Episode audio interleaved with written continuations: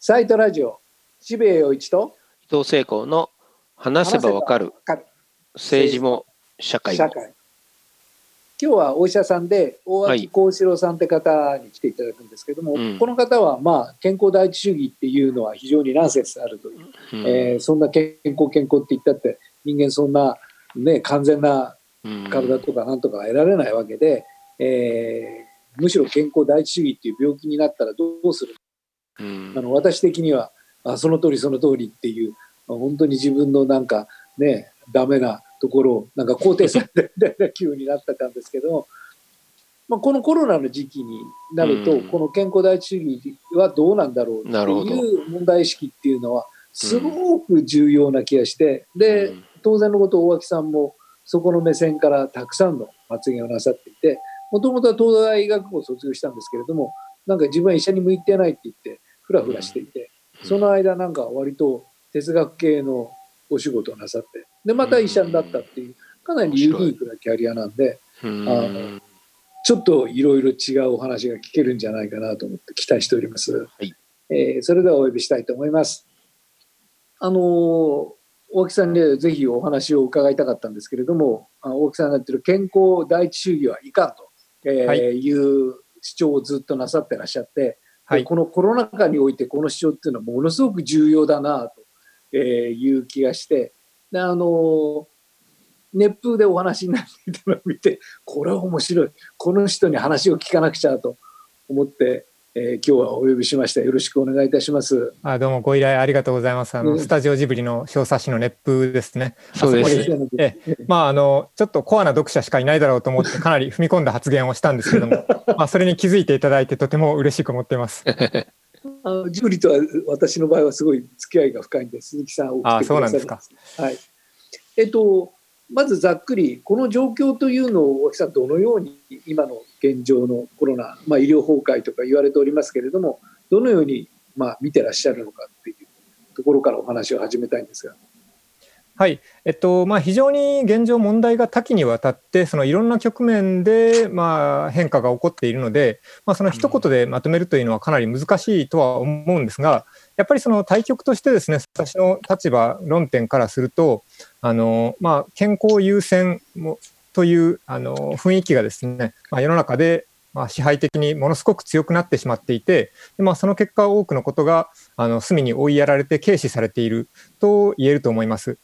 まあ、具体的にはあのニュースなんかではよくその経済という言い方をされると思うんですけれどもあの別にその商売をしてお金を回すだけがその人間の活動じゃないと思うんですね。でまあ、それは例えばあの家事をしたりとかその子供を遊ばせるとかあのあるいは娯楽とかですよね。にしたってその人間の大事な活動であるわけでそのそれなしで生きていくことはまあできないと思うわけですよ。でまあだからそのテレビの発言なんかでももですねあのよく注意してみると局によってはあの経済活動と言わないでその社会経済活動と言ったりしてるんですよ。うんまあ、これはその経済だけが人間の活動じゃないという心を込めて使われてるんじゃないかなと受け取っています。で、まあ、そのようなこう多様なことを非常に狭く捉えてですねあの、まあ、感染対策するのしないのという狭い論点の中で全てを解消しようとしてしまうような動きには非常に警戒したいと思っています。あの健康第一主義って私もなんじゃらかなって自分が不健康なことをあのなんというか責められてるみたいで嫌なんですけれども昔一度自分の番組でも喋ったことがあるんですがあの政府が健康調査みたいなことをやってで日本人の大体9割近くは不健康だって、えー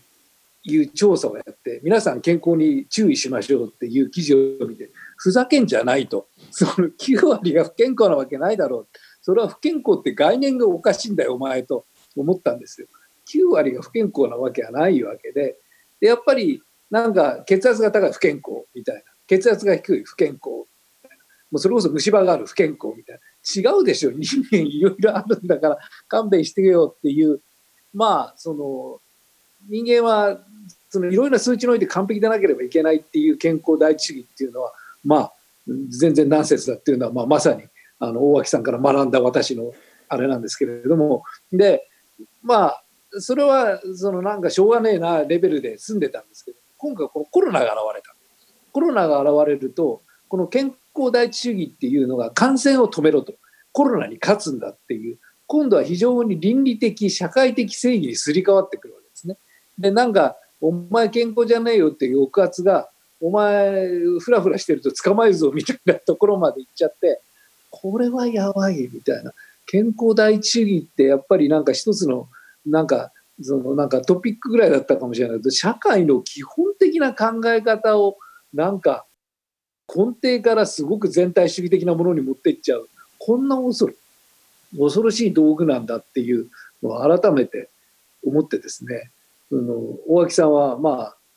その辺のことをどう捉えてらっしゃるんだろうなと思ったんですけどどうですかね？はい。あのまあ、その健康の定義によってみんな不健康ということになってしまうという問題はあの非常に古くから議論されているんですよ。で、まあ、今有名な WHO による健康の定義というのが、まあ、その病気とか虚弱さがないだけでは不十分であの、まあ、社会的にもこう精神的にも完璧な状態を健康と呼ぶのであると、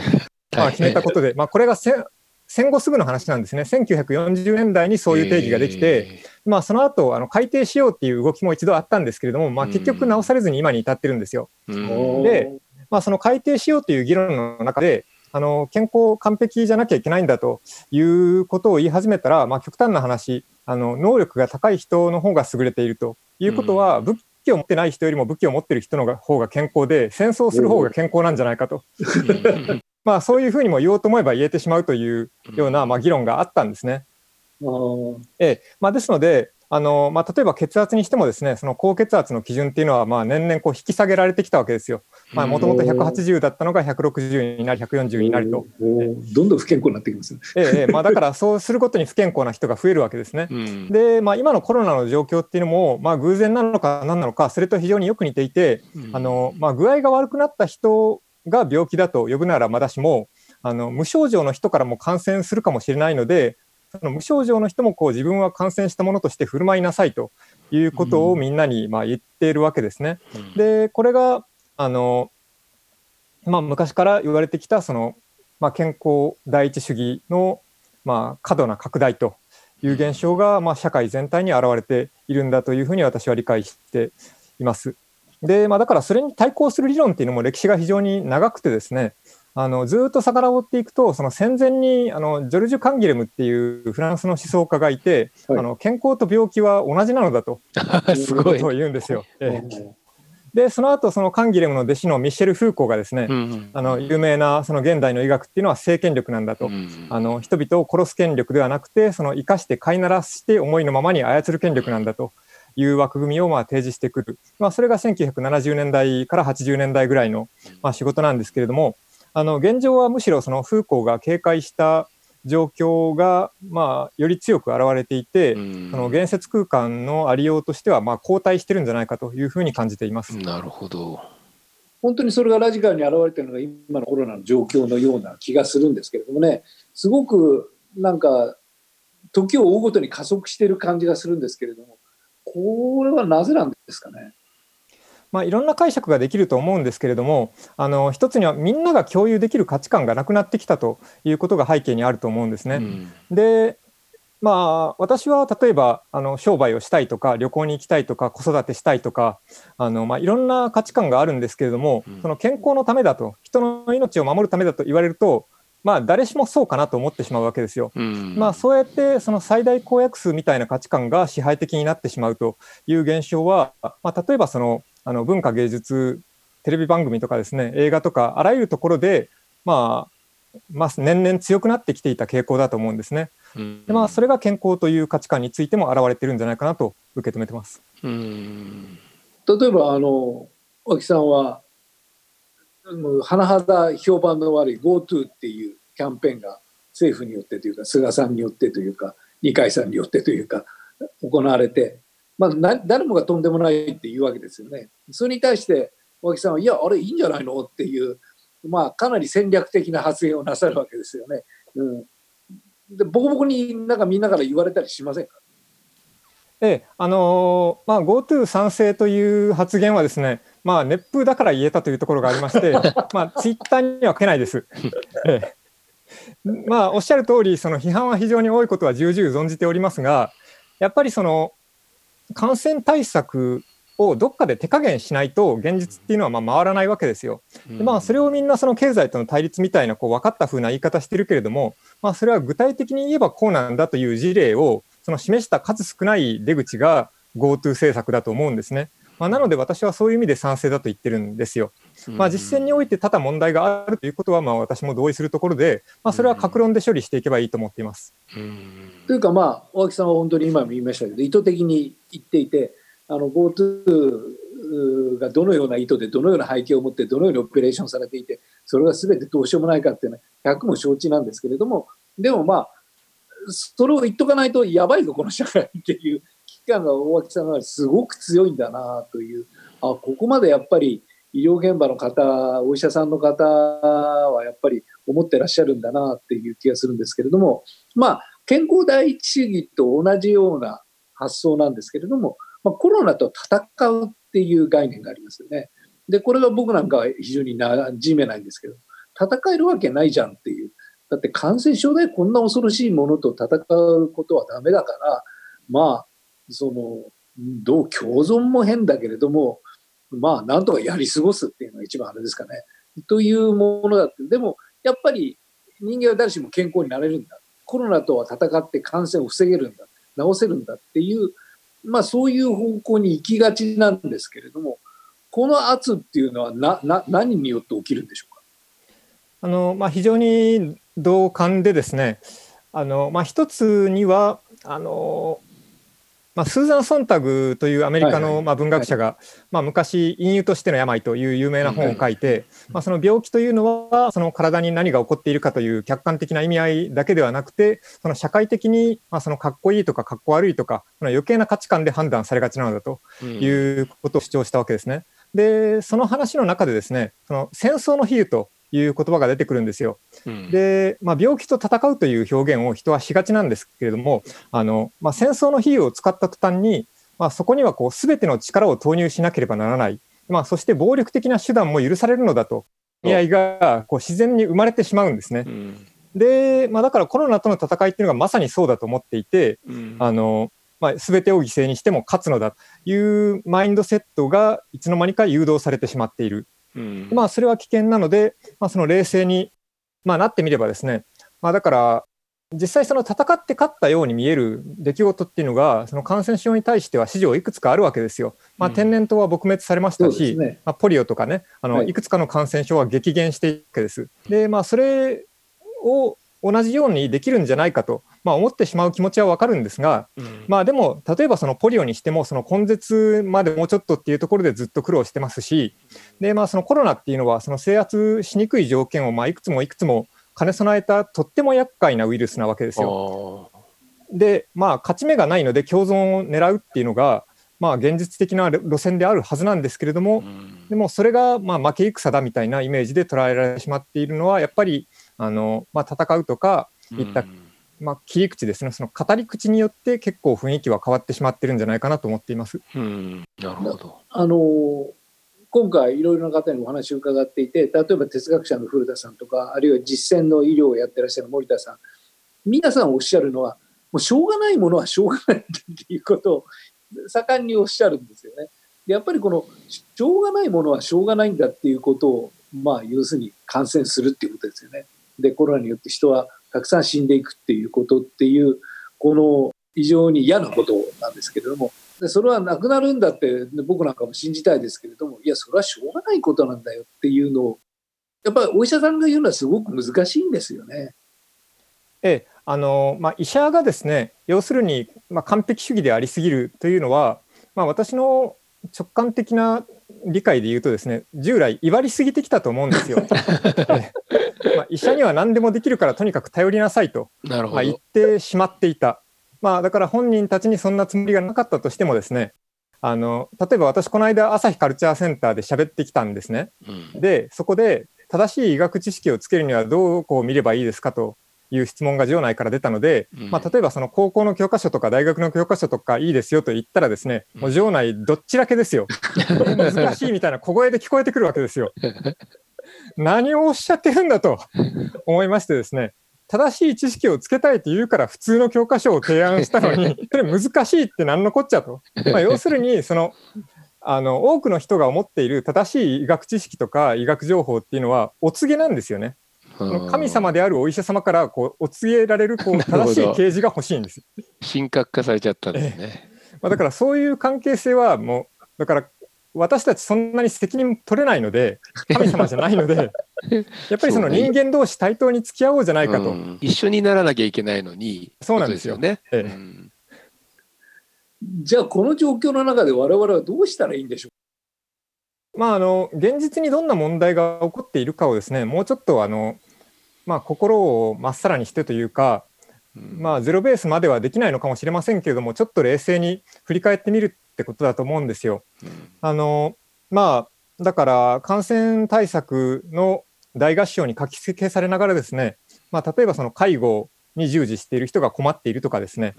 あのまあ、独居世帯はどうなるとか貧しい人ほど困ってるんじゃないかとか、まあ、いろんな論点が示されてますけれども、まあ、私の目に入っているような報告って氷山の一角だと思うんですよ。もう世の中っていうのは多くの人が想像できないぐらい多様でごちゃごちゃしているので、まあ、その多くの人の目につかないだからそれぞれのこうピースで見れば小さいんだけれどもかき集めると意外と多いっていう多様な人々が、まあ、それぞれ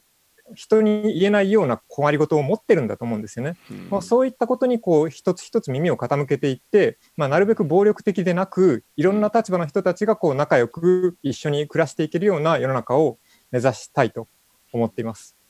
あの大木さんのご発言ですごくあなるほどなと思ったことが医療というのは例えばじゃあこの病気でこういう症状だからどれぞれの薬を出してこれを週3回飲んで週じゃ1日3回飲んであのちゃんと寝てるように。それが医療だとみんな思ってるけどそんなことはないんだと。それこそ、えー、人が健康にちゃんと暮らせるそういう経済的な状況あるいは社会的な、まあ、基盤みたいなことをしっかり考え作るっていうことはもう医療のその基本なんだっていうお話をなさっていてなるほどと。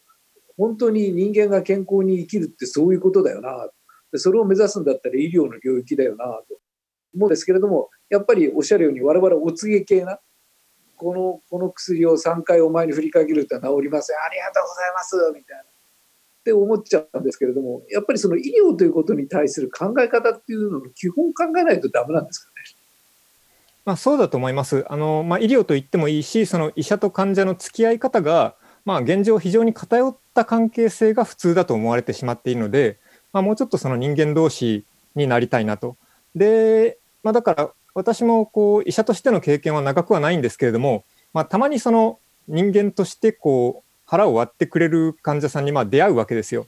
でまあそういう人って結構無茶な注文してくるんですよね。そうなんだ。いや俺この薬副作用あるから嫌だって、まあ、平気で言ってきたりする場合に、まあ、医者としてはまあ確かにこれくらいの副作用あるけれどもまあ、この危険性に比べれば飲んだ方がいいんじゃないですかねとか言った時にまあでも危ない方を選択するのは俺の自由じゃねみたいなことを まあたまに言ってくる人がいるんですね。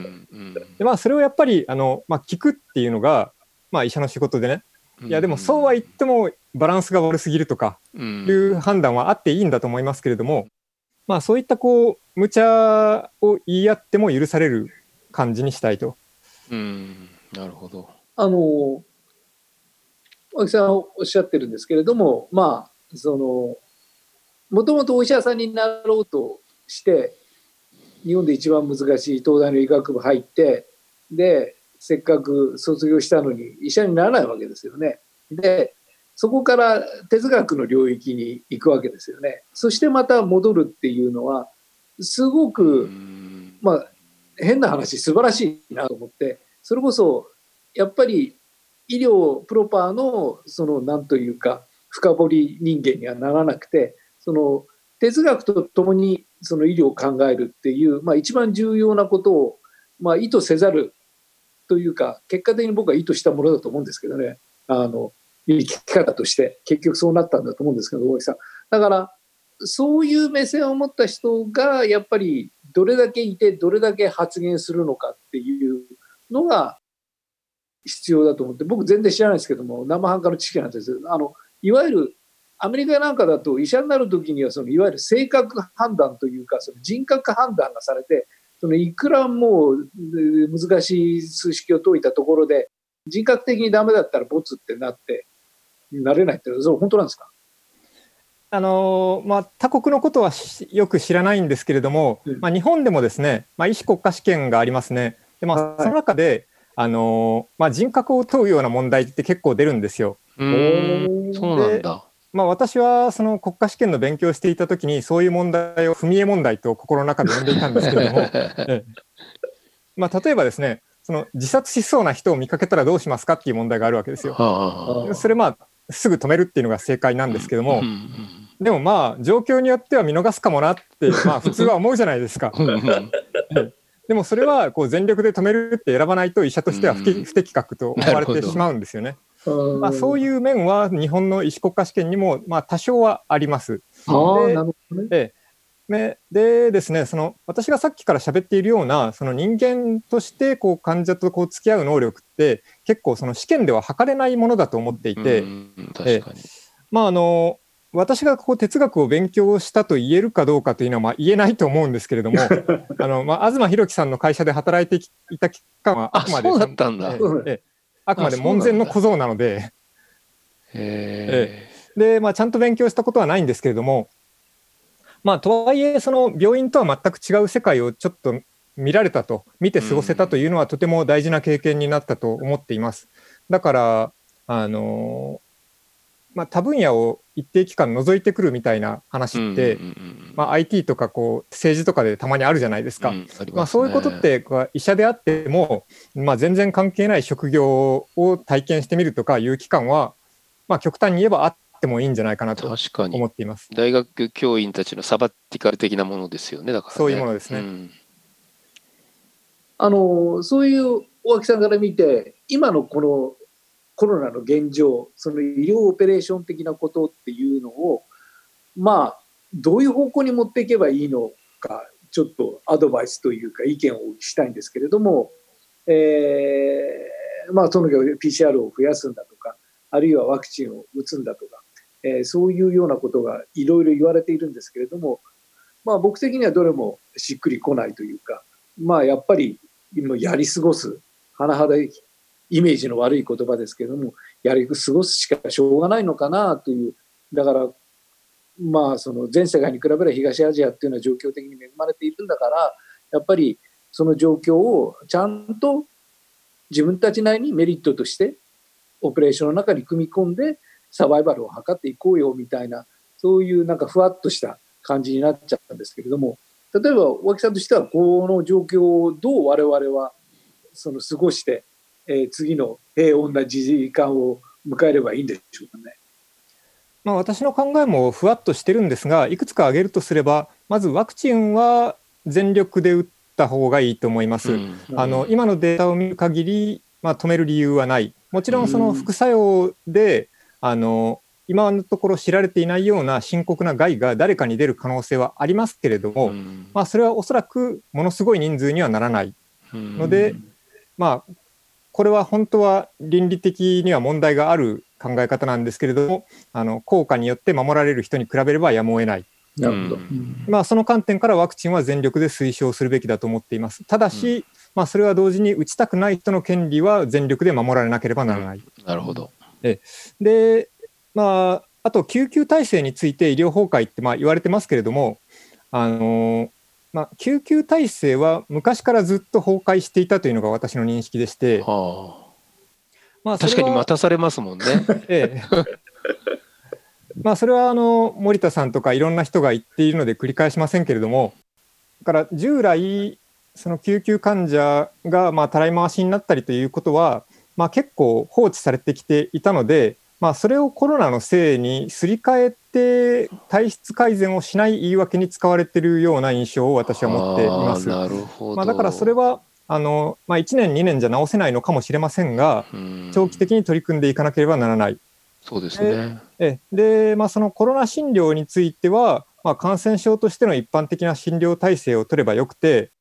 あの、まあ、PCR なんかがよく話題になりますがあれはあの population approach ですよね。そのリスクが低い人にもじゃんじゃんやろうと。でまあそのアプローチは大した効果がないことがその世界の多くの事例から分かりつつあるので、あのまあ、ハイリスクアプローチに切り替えると。まあ、具体的にはその症状があるとかあの確定した患者の、まあ、濃厚接触者をある程度トレースするとかなるほど、まあ、いったところに的を絞ってリソースを集中させないと、まあ、とてもさばききれない状態になっていると。まあ、これはまあ、例えばその結核とか麻疹といった病気に対するあの一般的な感染症の専門家の対応をですね、まあ、そのままやってくれればいいんじゃないかなと思っています。そんな感じですかね。なるほど。なるほど。あの本当に何度も申し上げて申し訳ないんですけれども、その大脇さんのようにいわゆるその医療医療の範囲内において、まあ医療の範囲内って言い方も変ですけれども、語るのではなくて本当に社会や経済と一緒にあの俯瞰した目線で語る方っていうのはやっぱり今回ほど必要とされてる時はないという気がするんですよね。だから大木さんも割となんか意図的に横からしょって腰上げて まあその熱風でもまあ多少波風は立つけどこれは立てた方がいいなという思いできっといろんな発言をなさってると思うんですけれどもやっぱり日本で少ないんじゃないですかね、そういう方って。どうなんでしょうか？まあ、私がその任に耐えているかどうかはともかくとして、あのまあ、専門性を超えた連携がすごく重要になってると思うんですよ。そうですね、まあ、だから医者だけでもダメだし、あのまあ、政治家が全てを束ねるんだみたいなことを言う人はいますけれども、まあ、それは現実を見れば机上の空論で まあ現実が複雑すぎるのでその全てを俯瞰できる政治家というのもまたいないわけですよ。そうですねまあ、だからもう部分部分ちょっとずつ重なり合う人たちが、あの鎖を作っていくしかないんであって、まあ、そういうネットワークを強化するっていうことを考えなきゃいけないのに、まあ、今はその感染症の専門家だけがまあ正しいのだという世界観を支持しますかしませんかというこれまた二極対立に回収されてしまっていると